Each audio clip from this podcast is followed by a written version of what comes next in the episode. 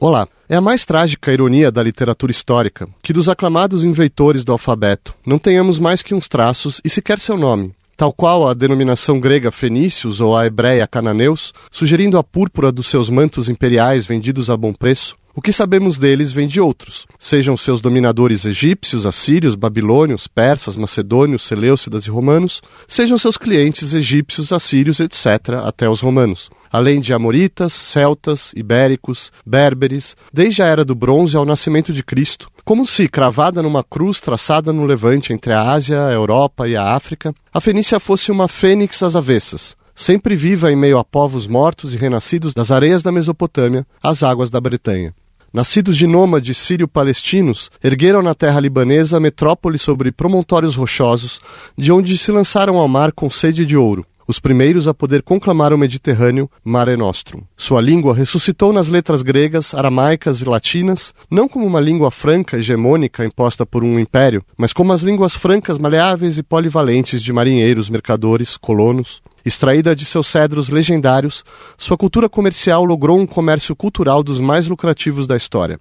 E foram generosos. Além do alfabeto ao mundo, deram a Israel, pagando com sangue, sua terra prometida e o maior rival de seu Deus, El, o Senhor de Canaã, cognato do benevolente e misericordioso Alá árabe, das divindades aramaicas e acádias, os Elim e Ilu, e dos Lohim, que vivem em Elohim ou El Shaddai, o todo-poderoso Deus sem nome hebraico. Foram os ídolos abominados pelos profetas, os Baals, as Astartés e Molochs, devoradores de bebês, em sacrifícios que chocaram israelitas, gregos e romanos. Ainda que os últimos tivessem por lei executar bebês deformados, e os primeiros, se não imolaram seus filhos, foram tentados, a ponto de Moisés, segundo a Torá, criminalizar a prática invocando a ira de Yahvé o qual, aliás, impediu o sacrifício do pai de Israel, Isaac, por seu pai Abraão sob as ordens dele, o Deus de Israel, que, segundo os cristãos, sacrificou seu filho pelas mãos dos israelitas sob o império de Roma.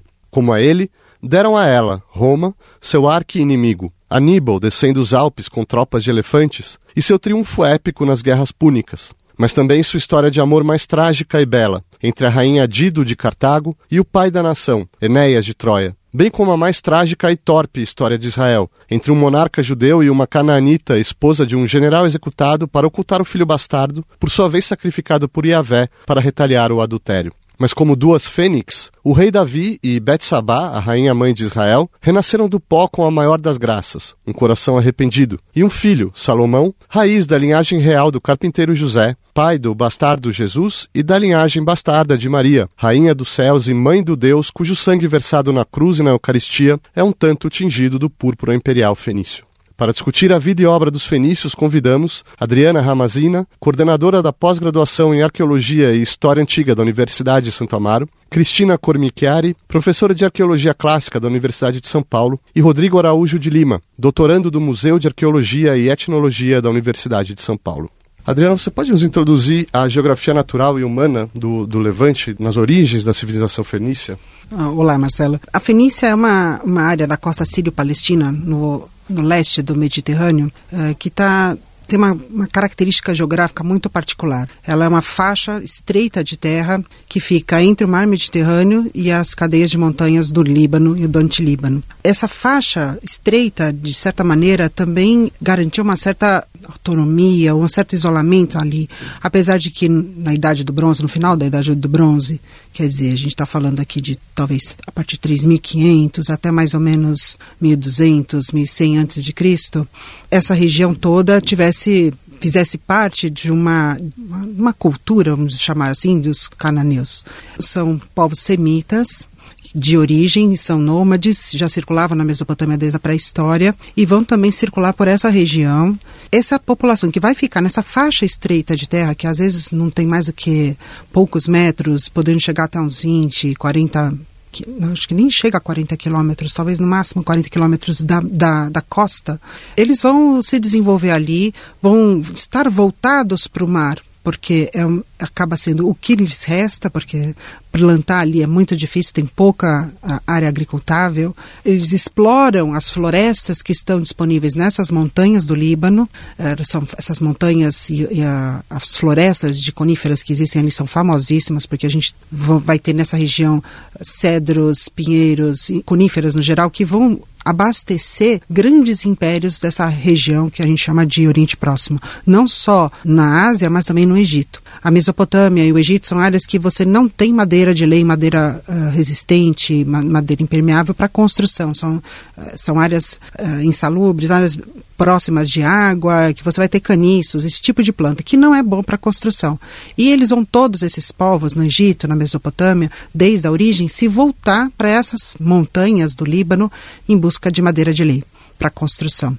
Então, a exploração das florestas vai, ser marco dessa civilização, dessa cultura fenícia, e o mar, que vai ser um, uma grande riqueza para o povo fenício desde da exploração dos recursos disponíveis no mar, como a pesca, como ah, moluscos, eles vão, vai ser uma boa fonte de alimentos para a população local, como também pelo comércio e pela navegação. Eles serão excelentes navegadores, uh, serão excelentes construtores de navios, desde a mais recuada história, o início do período histórico, e eles vão explorar esses recursos e as trocas comerciais que eles vão fazer com os povos vizinhos e, a partir do século XI, talvez, com, com outros povos ao longo do Mediterrâneo. E a gente sabe, Cristina, que existe um período de dominação egípcia. Né? Isso, a gente consegue mensurar o tipo de influência que essa dominação egípcia exerceu sobre esses, esses povos semíticos, inclusive é, e nomádicos, inclusive na relação com a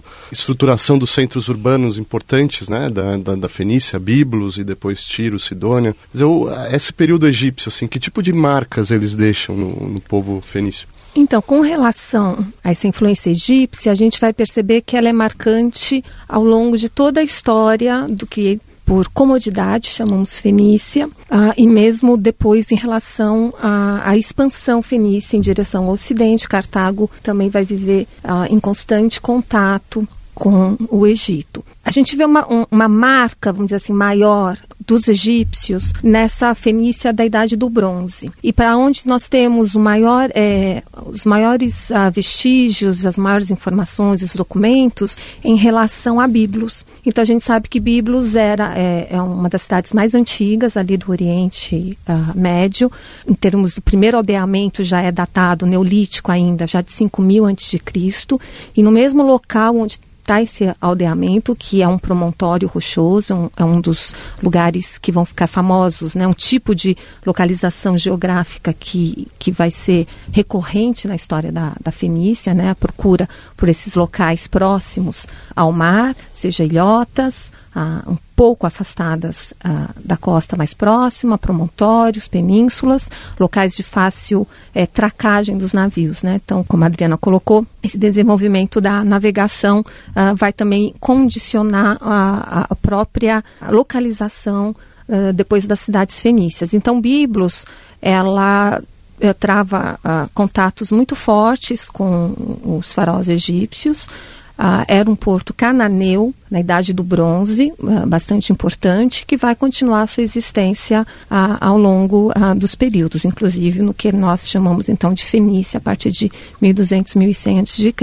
E ali você vê uma influência muito grande egípcia, ah, religiosa, né, em algumas divindades que vão ser adotadas, mesmo divindades menores, né, uma das mais famosas é o Bes, que é um, uh, um protetor uh, das mulheres, dos partos. Então você vê esse artesanato desses pequeninos Bes espalhados por toda a área fenícia, uma influência no imaginário, uh, nos pequenos objetos, a iconografia, o trabalho iconográfico mesmo de, desses objetos com relação ao Egito, diria. E essas trocas que são realmente ah, aparecem nos textos ah, egípcios de trocas constantes com ah, essas cidades fenícias, Biblos liderando nessa idade do bronze e sendo também ah, o que a Adriana já colocou, né, a questão da importação, da exportação da madeira. Adriana, você queria complementar?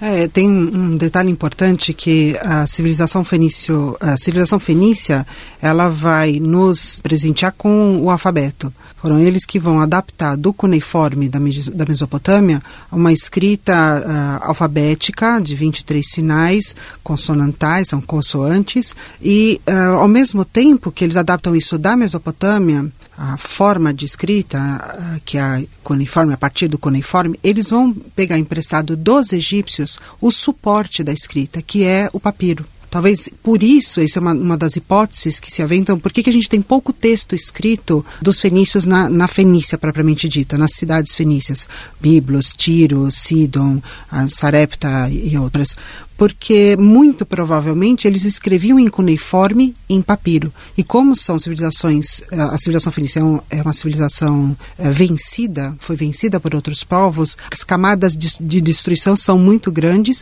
e incêndios, essas coisas, e o, o texto em papiro não resiste. Então hum. a gente tem muita informação deles em suportes materiais, como epigráficos, pedras e, e outras coisas, mas texto propriamente dito, como a gente vai ter na Mesopotâmia, em tabletes cuneiformes, nós não vamos ter na Fenícia. E essa é uma, é uma influência direta de, do Egito na escrita fenícia. Né? É Falando sobre, sobre o alfabeto, então, Rodrigo, primeiro, quais eram os usos principais do, do alfabeto, do, da linguagem escrita para os fenícios? E depois, se a gente puder começar a tentar entender as virtudes desse, desse alfabeto, para que ele tenha se tornado a matriz do nosso alfabeto, né, do alfabeto grego, romano e o nosso alfabeto, quais são as qualidades desse alfabeto? É, o alfabeto fenício, ele tem uma característica muito interessante que ele se escreve num sistema hoje em dia que os árabes usam, que é o abjad. Ou seja, você faz a escrita uh, em algum suporte material e a partir daí você vai só ter as consoantes. As vogais elas ficam omissas né, no meio desse conjunto de palavras que você está querendo escrever. Então, basicamente, como a própria Adriana acabou de dizer também, o alfabeto ele teve as suas referências né, no alfabeto egípcio, também nos hieróglifos na realidade, e ele serve muito no sentido de estabelecer alguns pontos uh, que estão muito. Vamos lá, deixa eu tentar reformular a frase para ficar mais claro. É, por exemplo, Aleph, Bet, né? A letra Bet, que é o B, seria o nosso B. É a representação de uma casa também, ela tem o significado de uma casa. Então, esse tipo de alfabeto, ele vai ser também levado para o Ocidente e, nesse mesmo sentido, ele não vai estar tá sendo escrito só em suportes de cerâmica, mas também no papiro e algo que se perde conforme o tempo, né? Cristina? Acho que uma questão muito importante da gente colocar é dimensionar o, esse ato fenício. Então, na verdade, os fenícios, o próprio Heródoto, que é uma das uh, menções mais antigas que a gente tem, uh, justamente mencionando que os gregos vão aprender as letras dos fenícios, né? O alfabeto grego era conhecido como Phoenicegrâmata, né? Então, letras fenícias. É, os fenícios foram os difusores desse alfabeto de 22 consoantes, né? E eles, o que eles fizeram, torno a, a inscrição mais antiga que a gente tem a, em fenício é o sarcófago do Ahiram, que é datado de em torno de 1100 a.C., justamente de Biblos, e ali então aparecem essas 22 consoantes. E o interessante é, é, é por isso que, né, retomando até o início da nossa conversa, quer dizer, quem são esses fenícios?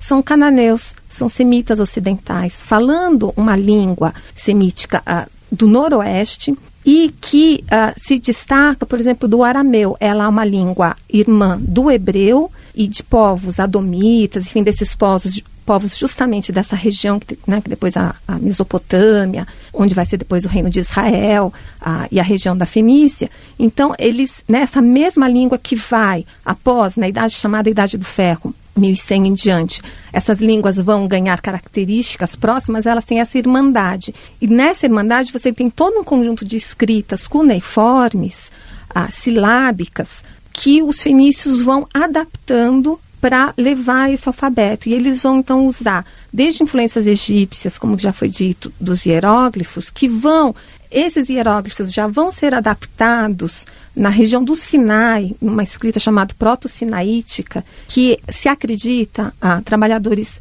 semitas a, empregados pelo faraó egípcio nessa região do Sinai, que era uma região muito rica em lápis lazuli, então eles extraíam ali, tinha uma mina de extração desse minério e tinha um santuário dedicado a uma deusa egípcia chamada Hathor. Então ali foram encontrados as primeiras, datados de em torno do século XIII, essa escrita proto-sinaítica, que é essa mistura desse hieróglifo já caminhando para uma consoante.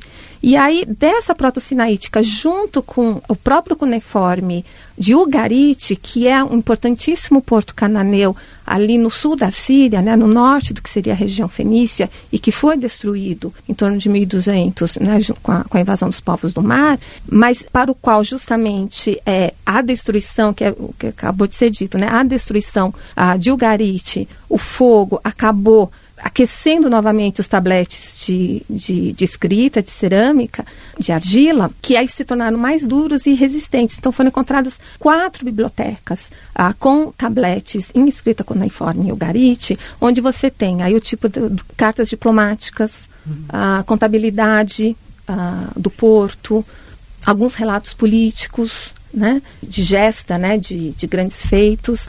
Então, é, e ali menções a um panteão, né? Então esse, esse é uma, é uma cultura cananeia, né?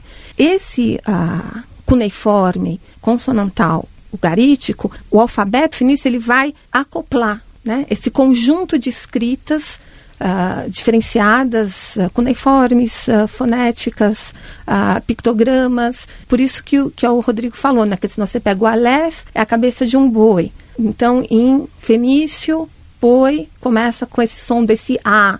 A, a casa, bet, com esse som do B, né? Então, mas o que aí se discute, né? O que veio primeiro, a ideia da casa, o, formato do desenho, mas enfim, então é uma mistura mesmo de um ideograma com um fonograma que vai levar a consoante a esse alfabeto. Isso realmente do que a documentação nos mostra foram os fenícios que tiveram essa capacidade, enfim, de realizar isso. Agora, para que eles realizaram isso, que foi a tua pergunta que eu achei muito interessante, é uma grande questão de debate, né? Se eles realizaram, se eles organizaram esse, esse alfabeto para poder melhor controlar justamente o seu comércio, a sua expansão marítima ou não, né? Perfeito, tem... era exatamente disso que eu queria, isso que eu queria botar na mesa, Adriana, porque é essa expansão marítima, né?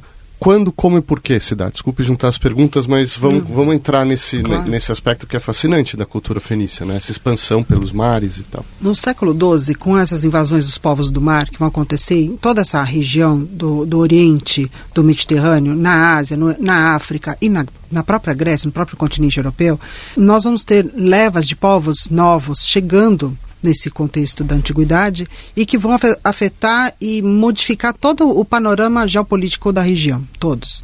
Nós vamos ter uh, os filisteus se instalando na costa sírio-palestina mais ao sul, na, na, costa de Israel propriamente dita, né? E curiosamente a Fenícia não vai ser muito afetada por isso. A gente vai ter alguns relatos de destruição em Sidon, que fica bem, bem Sidon e Tiro, são as duas cidades mais ao sul da Fenícia. Sidon vai ser bem afetada e é nesse momento das invasões dos povos do mar que Tiro começa a se destacar na, na, no contexto fenício da costa sírio-palestina. O Egito vai estar ocupado com os invasores ali, ele vai, vai ter um, um recrudescimento das, do, seu, do seu acesso ou da sua uh, influência fora do Egito. Mesopotâmia é a mesma coisa, os povos vão estar lá cuidando da sua própria casa, dos problemas que essas invasões vão causar. E Isso pela... significa uma espécie de interlúdio né, de liberdade, digamos, Exatamente. de independência em relação aos seus dominadores. E essa palavra que você falou, é, ela é chave, porque mesmo com a dominação egípcia ou intercalando com outros povos na, Feni, Mesopotâmia, que vai acontecer de forma sistemática desde a Idade do Bronze na costa sírio-palestina, não só por conta dos recursos naturais que ele tem disponível, mas também pela questão do acesso ao Mediterrâneo por parte dos mesopotâmicos, que têm interesse nesse acesso, por questões comerciais, inclusive, e a mesma coisa no caso do, do Egito para contato com a, a Ásia, nesse sentido.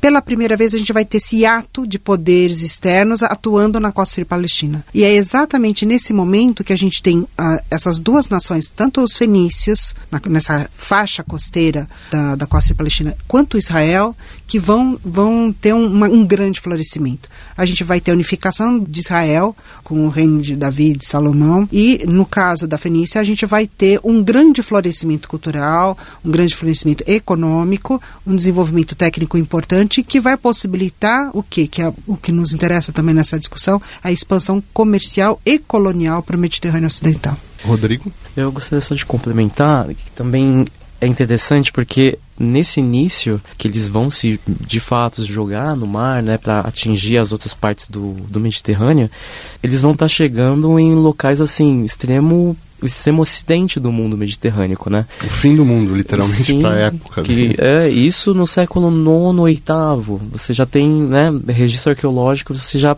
encontra na cidade de Huelva, na Espanha, uh, materiais fenícios, né? De cupilação de metais, porque aquela região também era muito rica em prata, cobre, enfim.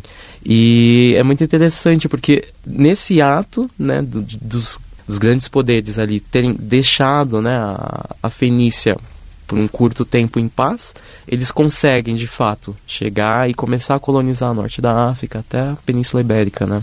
E quais são as virtudes dessa, dessa colonização? Que é realmente impressionante o fato de que eles são lugares tão heterogêneos assim e consigam estabelecer colônias, né? O que, que explica isso, Cristina? Assim? Então, é, é, eu acho importante a gente ter em mente assim essa fenícia, né, que a gente está falando, que então, são cidades-estado, cidades-estado semitas, cananeias, ah, que vão então encontrar nesse interlúdio, nesse hiato de, de uma maior pressão de impérios orientais ah, sobre si, a possibilidade de se desenvolver. E quando né? você fala cidades-estados no plural, significa que a gente não tem uma unificação similar, nunca... por exemplo, ao que aconteceu em Israel no reino davídico. Justamente, nunca teremos uma unificação. Se a gente olha para a documentação textual que temos sobre os fenícios, que, uh, como já foi colocado aqui, né, 95% dela é estrangeira, né, restando a epigráfica, que seria a deles, se percebe oscilações. Então, como eu falei, na Idade do Bronze, Biblos se destaca. Nesse início da Idade do Ferro, Tiro. Período Persa, Sidon. Então, uh, você tem, se destaca como? Em menções nessas fontes textuais, que eventualmente uh, num dado trecho, vai falar ah, os tírios fizeram isso, isso, isso, isso. E, na verdade, vão estar se referindo ao conjunto dos fenícios. Então, ou eventualmente só os habitantes daquela cidade-estado específica. Então, você percebe, assim, realmente que em de determinados momentos você tem uma cidade-estado meio como uh, cabeça de ponta uh, do grupo como um todo. Mas nunca houve uma unificação, nunca vai ter um império, nunca vai ter. Né, são cidades-estado como monarquias. E aí, Tiro realmente se destaca como sendo uma das maiores promotoras desse processo de expansão de colonização. As colônias, esse é um problema sério, na verdade, nos estudos acadêmicos. Né? A gente definiu o que é colônia, se havia um projeto de colonização, o que, isso significa, uh, se são assentamentos, se são uh, explorações para contato, para se procurar material, uh, matéria-prima bruta para ser retrabalhada na Fenícia, se os fenícios, ah, justamente um arqueólogo italiano muito famoso, ele, né, ele gosta de sempre pontuar que os fenícios foram os, aqueles que conectaram mercados distintos pelo Mediterrâneo. Então, né, juntando a, a vontade, a fome com a vontade de comer, né? Quer dizer, indo buscar matéria-prima em locais muito afastados. Hoje em dia, a, as pesquisas arqueológicas estão chegando muito fortemente em Portugal. Né? Antes a gente parasse, a gente for olhar, os livros mais antigos, enfim, de dados, vai falar ah, Península Ibérica, Espanha, né? Chega na Espanha. Hoje, muito fortemente, os, os arqueólogos portugueses têm produzido muito sobre isso. Uh, sítios fenícios também em Portugal, ou seja, chegando na costa atlântica.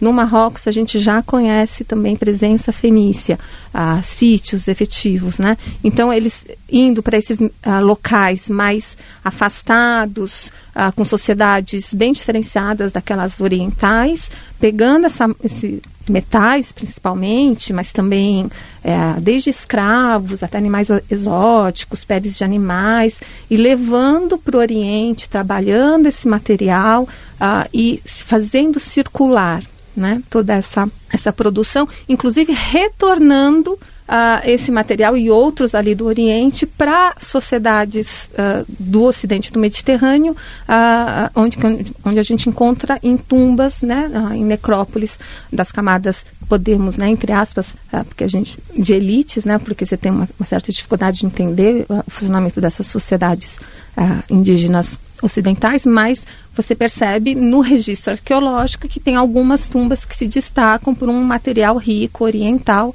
e aí se pode trabalhar com uma certa diferenciação dentro daquela própria sociedade, sendo um resultado, vamos dizer assim, do contato desses navegadores, desses mercadores fenícios. E aí você então tem esse um processo muito claro no vestígio arqueológico de, de penetração, de expansão, de contato ah, desses navegadores que não estavam sozinhos, estavam com os micênicos, depois vão estar tá com cipriotas, enfim, é todo um, um, um conjunto grande de, ah, de pessoas navegando Séculos depois começam a aparecer assentamentos mais uh, solidificados, mais consolidados, não necessariamente nas mesmas localizações dessas áreas de contato anteriores, né? Então, esse é, é, o grande tema de pesquisa atual. Assim, o que, uh, a gente pode relacionar esses dois momentos?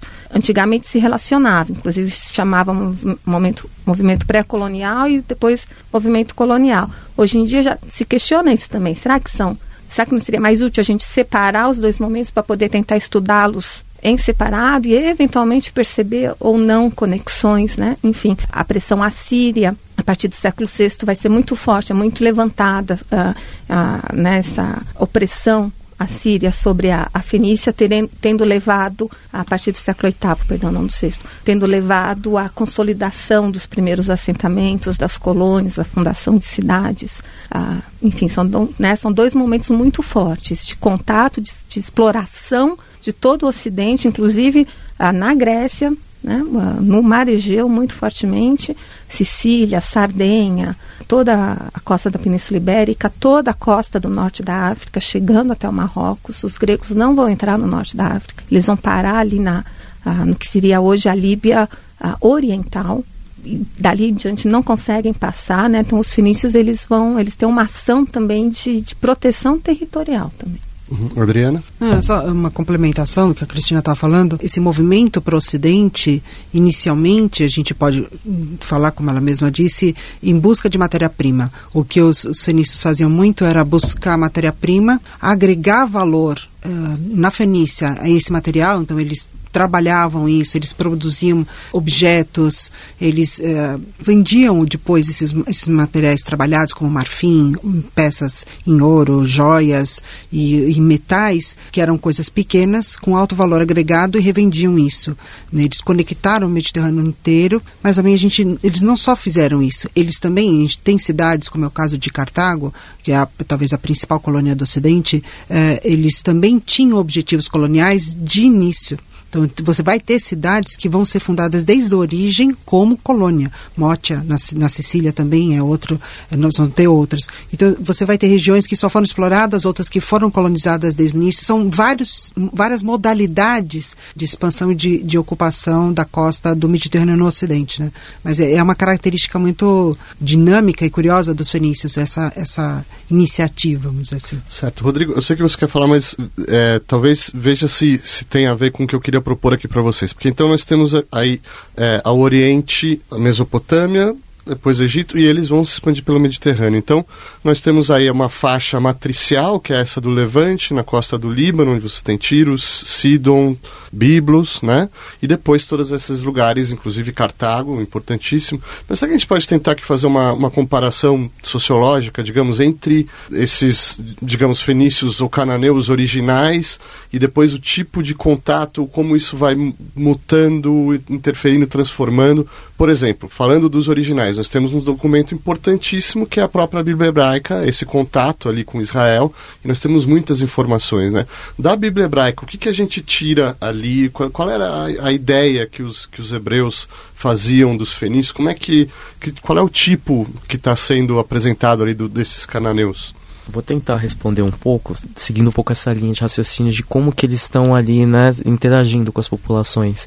É, no extremo ocidente, eles entram em contato com uma civilização que os gregos definiram como civilização tartésica, né? Só que é sempre um, um, dilema, né? Essa civilização ela veio antes dos, dos, fenícios, quem veio antes, né? Hoje em dia as pesquisas estão indicando que você só pode falar em Tartesos justamente quando você tem os fenícios chegando ali, né? Que essa civilização tartésica ela seria resultado desse processo de orientalização ali dessas populações uh, nativas ali na Península Ibérica tentei responder um pouco nessa perspectiva, pelo menos. Não sei se fui tão claro. Não, mas assim. vamos lá. De novo, Israel, Israel né, e as fontes Israel. bíblicas. Cristina. Bom, a minha posição, acho que depois a Adriana pode dar a dela. A minha posição é a seguinte, quer dizer, ali a gente tem um conjunto, essas populações estavam em contato toda a idade do bronze, como eu vim, né, já, já coloquei essa questão. A, a gente sabe hoje, pelas pesquisas arqueológicas, que a Fenícia se estendia, né, quer dizer, as populações fenícias vão se estender para o sul, que hoje é o Líbano, ou seja, em terras hoje de Israel. Mesmo essa ideia de que elas né, eram cidades-estado, pela razão geográfica, muito presas ao mar, com a barreira das cadeias montanhosas, também trabalhos uh, de prospecção arqueológica, que são trabalhos que acabam percorrendo áreas muito amplas, tem percebido, Tiro mesmo dominava uma vasta área territorial, incluindo para o sul, incluindo pegando esses territórios de Israel. Então, o, a, o que eu entendo é que eram populações quase irmãs, vamos dizer assim, uh, muito próximas, que estavam bastante em contato. O texto bíblico, ele é um texto que tenta é, reforçar os laços culturais do reino de Judá, que vai se estabelecer a partir, e com, com, muita força vai se fechar, vai se estabelecer a partir, de novo, da passagem dos povos do mar, é um texto que é produzido, é posto à escrita muito posteriormente, né, séculos após os acontecimentos que ele narra. Mas há, há, toda uma tendência hoje de um grupo de acadêmicos, então, entender que é um texto também que está muito preocupado em tentar, dentro dessa questão de contato e da identidade, marcar identidades. Então, você marca uma identidade se diferenciando do outro. Então, no texto aparece muita repressão, né? muita uma visão negativa ah, dos fenícios, como adoradores de ídolos, como é, matadores de criança, como pessoas é, sem moral. Então eu me coloco junto com né, esses pesquisadores que veem que não, não é assim. Eles estavam em contato há séculos, comerciando, vivendo em, em juntos, né, nesses assentamentos, ah, vão continuar vivendo. Tem um sítio ah, muito importante no que seria hoje norte de Israel, né, é Teodor, que é uma fundação ah, de Tiro, fenícia, do século XIII até século XIII, século XII, que justamente na época do, de, de, Salomão vai ser tomada pelos israelitas e vai ter toda uma reconfiguração urbana da cidade para se tornar mais próxima eh, do modelo cultural israelita, mas a cultura material, os objetos, tudo que você continua encontrando né, nas escavações, demonstram que os fenícios continuaram ali convivendo, ou seja, eram povos que conviviam. E aí o, o que eu entendo é que a Bíblia ela acaba então tentando uh, marcar muito fortemente a diferença, que não necessariamente quero crer representasse tanto assim a realidade dos fatos. É mais uma questão mesmo, nós somos assim somos diferentes deles. Uhum. E a assimilação, Adriana, no Mediterrâneo, porque vocês citaram alguns lugares vários, que eram povos diferentes, Cipro, é, Sicília, Sardenha, Península Ibérica e talvez sobretudo Cartago, né, como já foi citado aqui. O que, que eles estão assimilando ali do Mediterrâneo, o que, que eles estão dando para o Mediterrâneo e se a gente já puder começar a entrar em Cartago, como é que ele vai, que vai ter uma posição é, absolutamente crucial ali, né, nesse universo? Não, com certeza. Eu só queria complementar o que a Cristina falou antes, sem esquecer a sua pergunta. É, a gente tem, no caso de Israel, com, principalmente com Tiro, que vai ser a cidade importante nesse momento do hiato da, das potências das grandes potências orientais, nós vamos ter casamentos entre as famílias reais de Tiro e de, de Israel e Judá, com o, o Davi Salomão.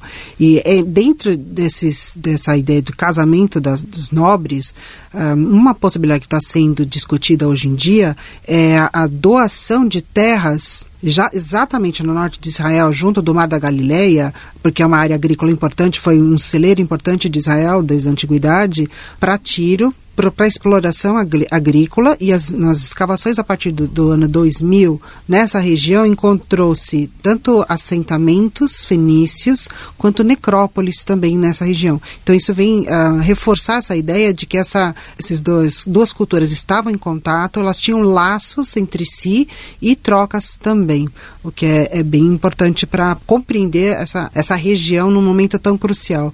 Com relação às relações da civilização fenícia com os locais onde ela vai acabar se fixando ou vai entrar em contato, talvez uh, o grande atrativo de se estudar a civilização fenício-púnica, como a gente chama também, para essa parte ocidental, e Cartago, inclusive, porque eles vão uh, se relacionar com as populações locais das formas mais variadas que a gente possa encontrar, porque vai variar com relação aos povos com quem eles vão entrar em contato.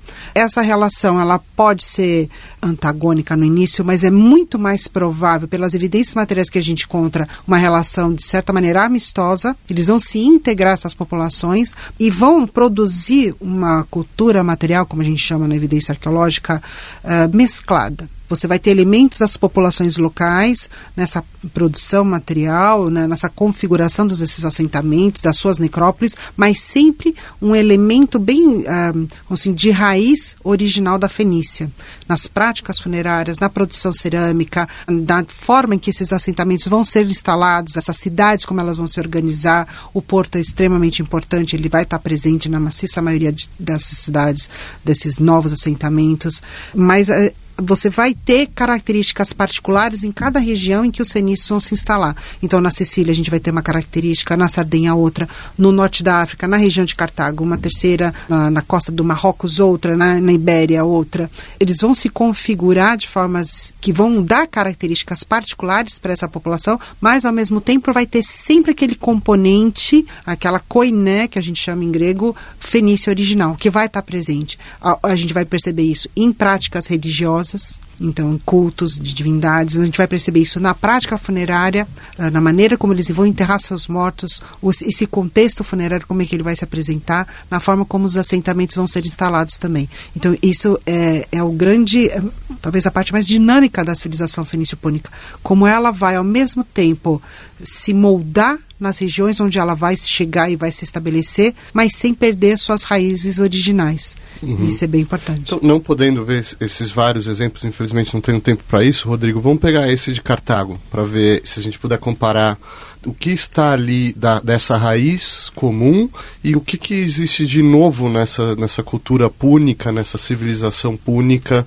é, em relação às suas raízes. É interessante é, tocar exemplos de Cartago por conta que ele é o maior expoente, né, no sentido de ter aquele porto extremamente grandioso. Também ele vai muito de acordo com essa ideia de que as cidades fenícias sempre vão estar no litoral, elas não estão se interiorizando, né, elas sempre elas estão nas regiões das margens e ao mesmo tempo que elas se mesclam, né, com os grupos indígenas, os locais, elas mantêm essa identidade muito firme, né. E no caso de Cartago, é, basicamente é uma cidade que ela estava em uma localização extremamente fértil e ela era um porto Mediterrâneo Central muito uh, era, um, era um local de passagem né? Ele já estava logo à frente a Sicília que também que tinham entrepostos fenícios ali não cidades efetivamente né, no caso de Mótia Liribeu também.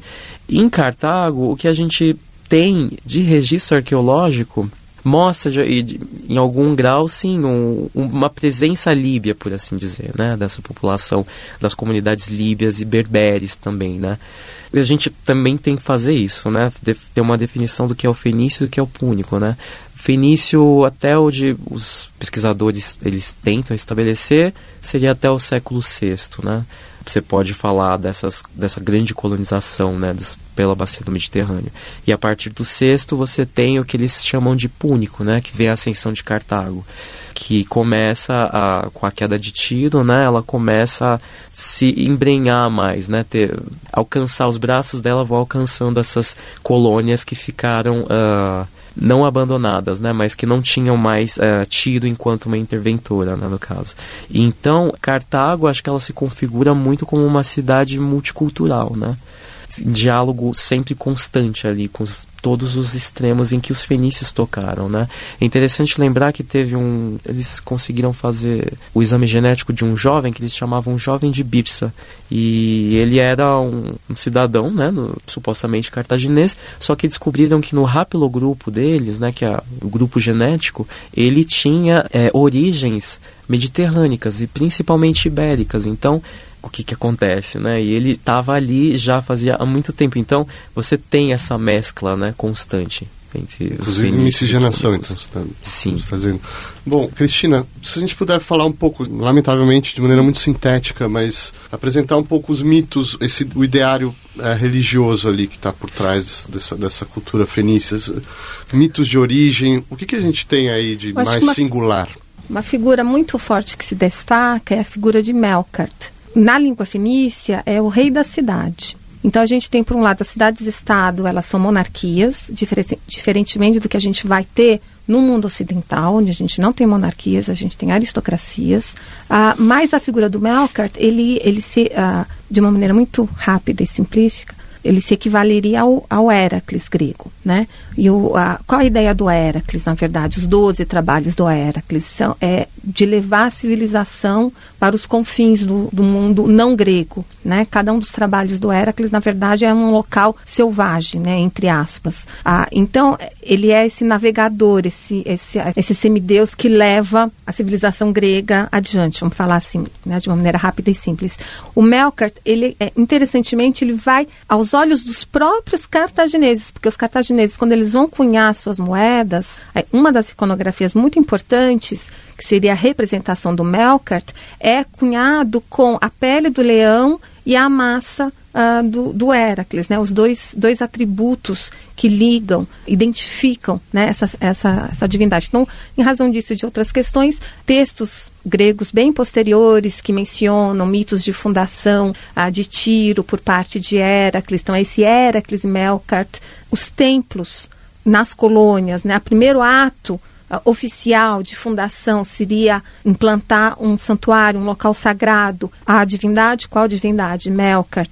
Uh, então, esse Melkart, esse Heracles, uh, como patrono dessas navegações, como patrono dessas, dessa expansão, é uma das divindades mais importantes, principalmente nesse mundo mediterrâneo da expansão. E em Tiro é um dos patronos da cidade. Agora, cada cidade-estado, ela tem a, a sua, o seu casal uh, que na verdade em certo momento se acreditou nos moldes egípcios, então era um casal e um, e um, filho, e hoje em dia se trabalha mais com a ideia de um casal.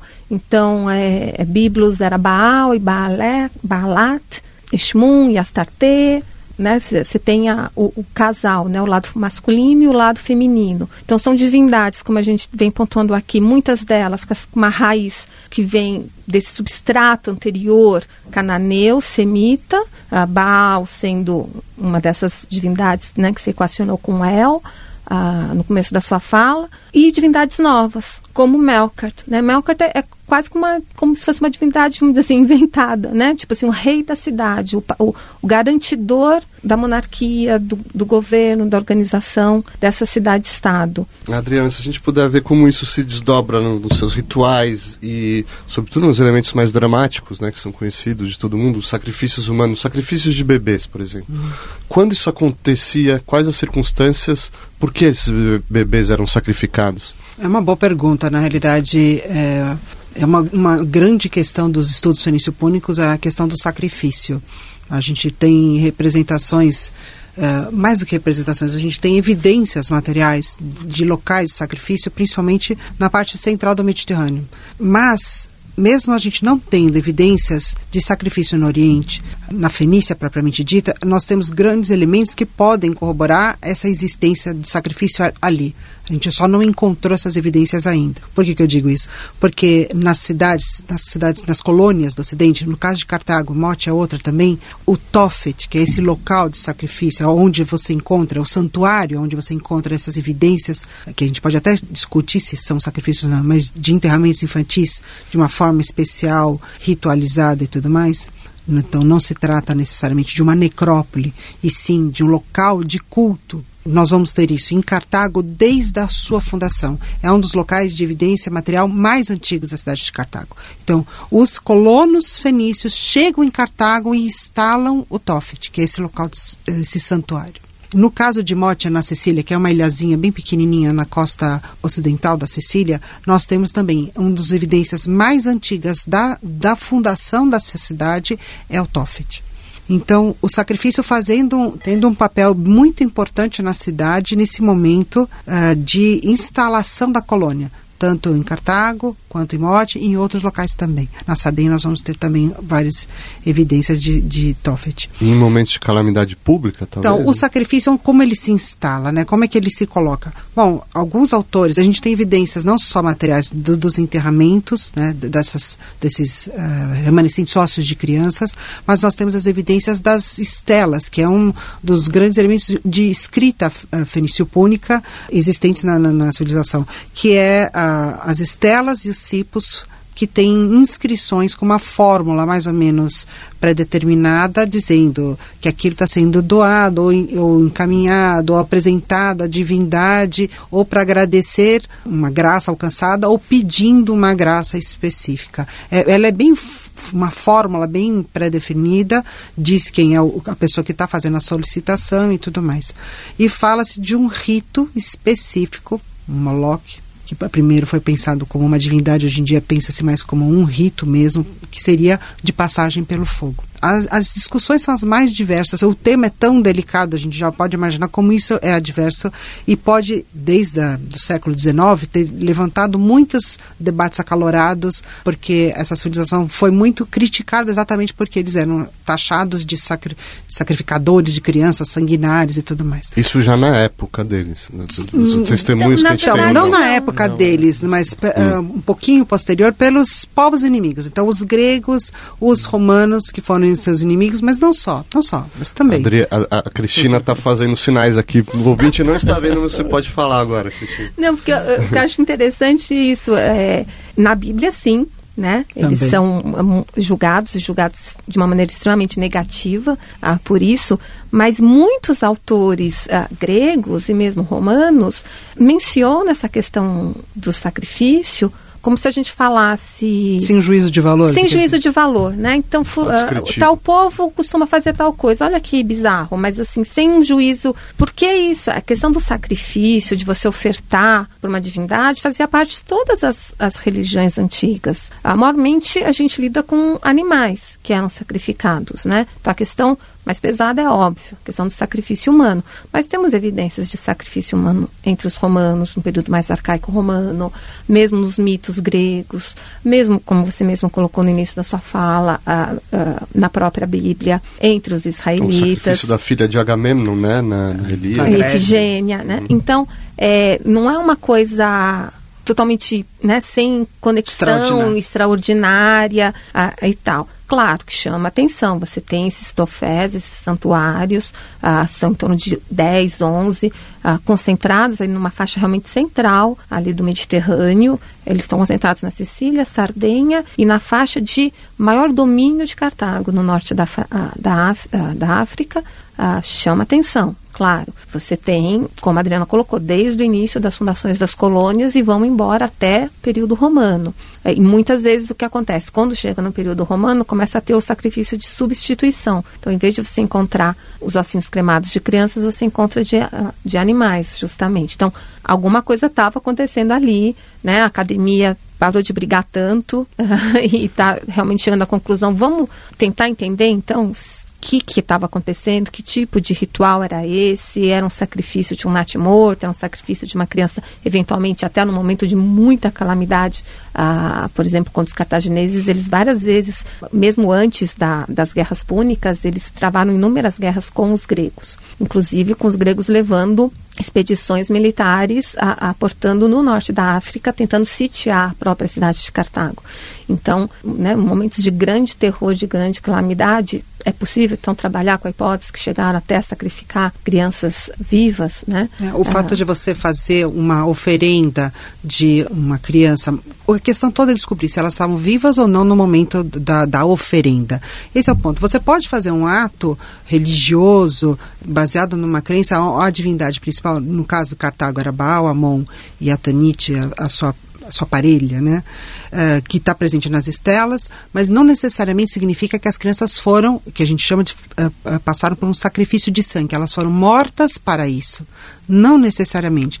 havia um, um, ritual que era realizado, a gente sabe disso que não é uma necrópole, é um local de culto a essas divindades, mas não necessariamente um sacrifício de sangue. Nada impede, claro, que em momentos, como a Cristina estava falando, de grande calamidade, de grandes ansiedades e, e, e sofrimento para o povo, que o sacrifício de sangue fosse realizado. Porque nós temos essas evidências que remontam à própria a costa de Palestina, no caso da Bíblia de Israel, de que isso poderia acontecer. E a gente tem as referências de alguns outros autores, mas não que isso fosse de forma sistemática e corriqueira também não haveria essa possibilidade por conta também da, das altas taxas de natalidade, de mortalidade que havia na antiguidade. Rodrigo, rapidíssimo. É, eu, eu gostaria até de complementar, porque a gente precisa também entender qual o valor da criança nas sociedades antigas, né? Isso é um pouco difícil da gente conseguir ter essa noção, mas o que fica bem definido nesse mundo antigo é que você tinha os ritos de passagem, né? Então, qual era o valor de uma criança que ainda não tinha sido inserida de fato, né, no, no grupo cívico? Isso é só para colocar mais lenha na fogueira, né? Se eles estão ali efetivamente queimando ou não estão, mas é, é, é que é uma visão uh, como a gente estava até conversando um pouco antes, né, é um pouco burguesa, né, da criança, né? A criança como a nossa visão atual é uma criança que ela vai ter todo o nosso amor, né? E na antiguidade, será que era assim de fato? Então é uma coisa que tem que ser pensada também, né? Olha, a gente está se aproximando do final e até onde eu posso ver das fontes da historiografia, a impressão que dá é que depois desse grande último capítulo, que são as guerras púnicas, a destruição de Cartago, etc e tal, Cartago continua, a Fenícia também, mas é, não sei se existe um fim determinado, se ela vai se dissolvendo ali, mas é como se, bom, com Roma meio acaba essa história, né? É assim mesmo ou, ou ela continua? Como é que é, como é que ela vive hoje, é, tanto no nosso imaginário quanto talvez em tradições ali no, no Oriente Médio, no Líbano, né?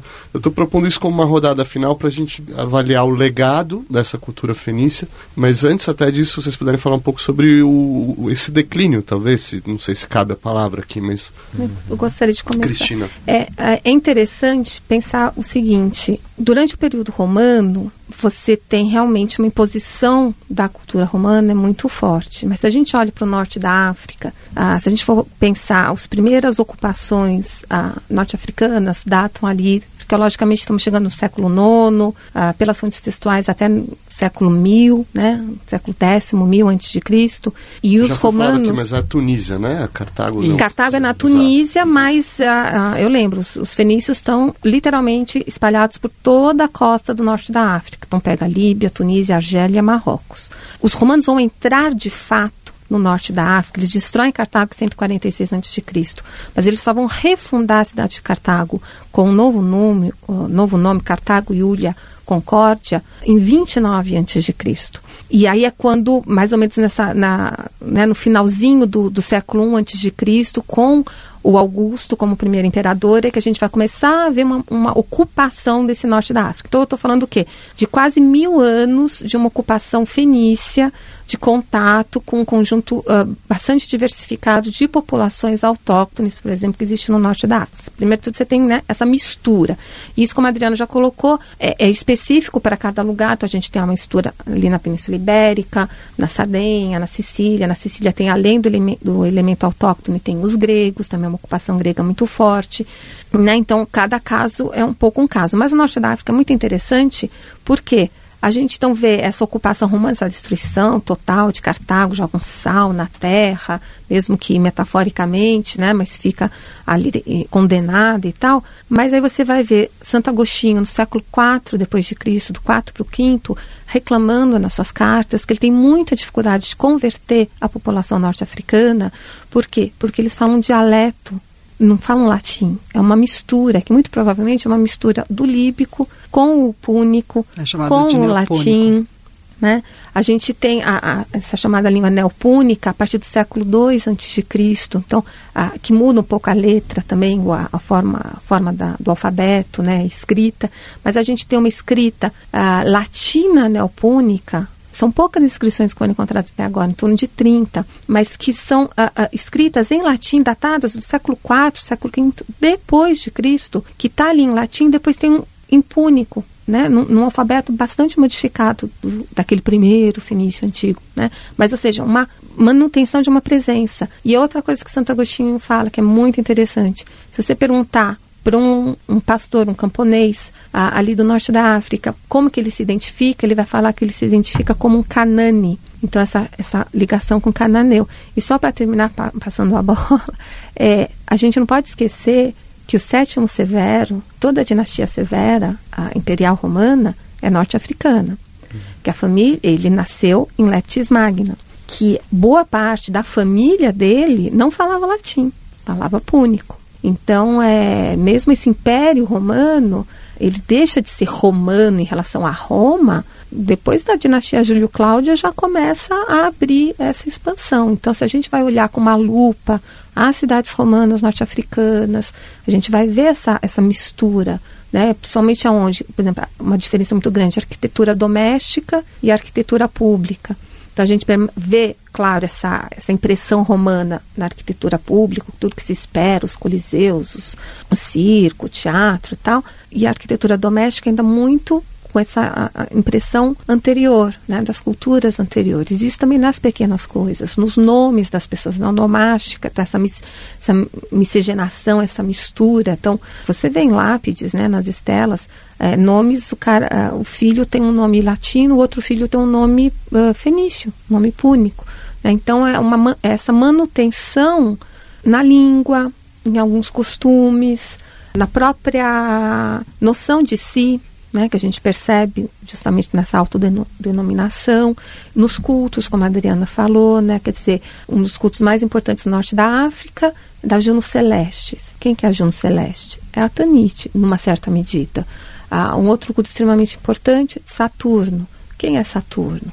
É Baal, numa certa medida, né? A gente está falando agora aqui um pouco rápido, eu não gosto muito de simplificar, mas numa certa medida você vê essa continuação. Isso em toda todo o Mediterrâneo, né? Rodrigo? É interessante porque na Península Ibérica, quando Roma vem, ela deu muita sorte na realidade, porque o litoral já contava com essas cidades fenícias. Então, quando os romanos chegam, eles não não batem tanto assim de frente. Eles já é uma cultura ali que já tinha a tradição de ser urbana, né? Então, que, que acontece é basicamente que eles, os fenícios e os púnicos estabelecidos ali, eles botam, tem uma nova roupagem, assim, por assim dizer, né? Você vê na, na, arquitetura das cidades a grade de organização romana, só que, por exemplo, se você vai em uma necrópole, como a de Belo Cláudia, também no sul da Espanha, perto da cidade de Carteia, você tem elementos que são de uma necrópole púnica, do norte da África. Então, essa questão da própria paisagem, né? Você tem uma cidade que conta com duas paisagens diferenciadas, né? Uma tanto romana como uma púnica. E esses monumentos turriformes, na necrópole, eles estão muito de acordo também com os monumentos turriformes que se encontram no norte da África, também em Sábrata, por exemplo. Então é isso, eles não deixam né, de ser púnicos. É, os ritos, né? Se vive como romano, mas eles estão morrendo como púnicos também, em uma certa medida, né? Uhum. Adriana Ramazina? Então, Marcelo, nós temos, eu gostaria de destacar dois elementos importantes da cultura fenício-púnica do Mediterrâneo que acaba perdurando mesmo em períodos posteriores. No caso de Cartago, Cartago foi uma grande cidade, uma grande potência agrícola na antiguidade. Uh, nós temos tratados de agricultura extremamente importantes que foram copiados pelos romanos uhum. e aplicados na, nas culturas agrícolas romanas também. E isso perdurou. A, a, quando a gente tem a, a destruição, no caso Cartago foi destruída, uh, você destrói a estrutura, você destrói a elite, você destrói os comandos, mas a população não é dizimada na sua totalidade. A população continua e as práticas e os conhecimentos eles também perduram. A província romana do norte da África vai manter essa tradição agrícola extremamente forte que é originária da, da Fenícia, de Cartago propriamente dito, e vai ser mantida essa tradição. E ela vai ficar importante, inclusive até no período medieval essa tradição do norte da África com relação à agricultura. Uma outra coisa que a gente destaca também são as práticas religiosas, como a Cristina mencionou. Nós temos eh, na Sicília, pelo menos uma referência dessas, que é a, a prática, o templo de Astarte, na, em Erite, Erite, na, na cidade uma cidade da Sicília da costa ocidental, é um, um, grande, uma grande montanha alta, elevada, e em cima você tinha um santuário que foi um grande ponto de prostituição sagrada. Da antiguidade, era um local de passagem de marinheiros, é uma está dentro de uma das rotas comerciais mais importantes do Mediterrâneo e depois do período púnico, quando Roma assume toda a Sicília e o Mediterrâneo, transforma-se no Mare Nostrum romano, o que, que a gente vai ter ali? A gente vai ter um santuário de Vênus que também vai se praticar isso. E hoje em dia o que nós temos ali é uma igreja católica de Nossa Senhora. Então é uma prática religiosa de, de, uma, de uma divindade feminina que vai perdurar até hoje. Então, são elementos que não nasceram do nada, não brotaram do nada. Elas têm uma origem e continua com o passar do tempo. É, isso é importante destacar. Os que mandam muda, mas a população continua praticamente a mesma. A gente tem também pesquisas genéticas ao longo de toda a cadeia do, da borda do Mediterrâneo que mostram que você tem uh, genes, genes fenícios vivendo naquela população até hoje. Fantástico. Olha, nós passamos a galope hoje por vários pontos para várias edições futuramente. Eu tenho certeza que o ouvinte vai estar esperando por isso. Eu agradeço a Adriana Ramazina, Cristina Cormichiari Rodrigo Lima. Obrigado por ouvir e até a nossa próxima edição.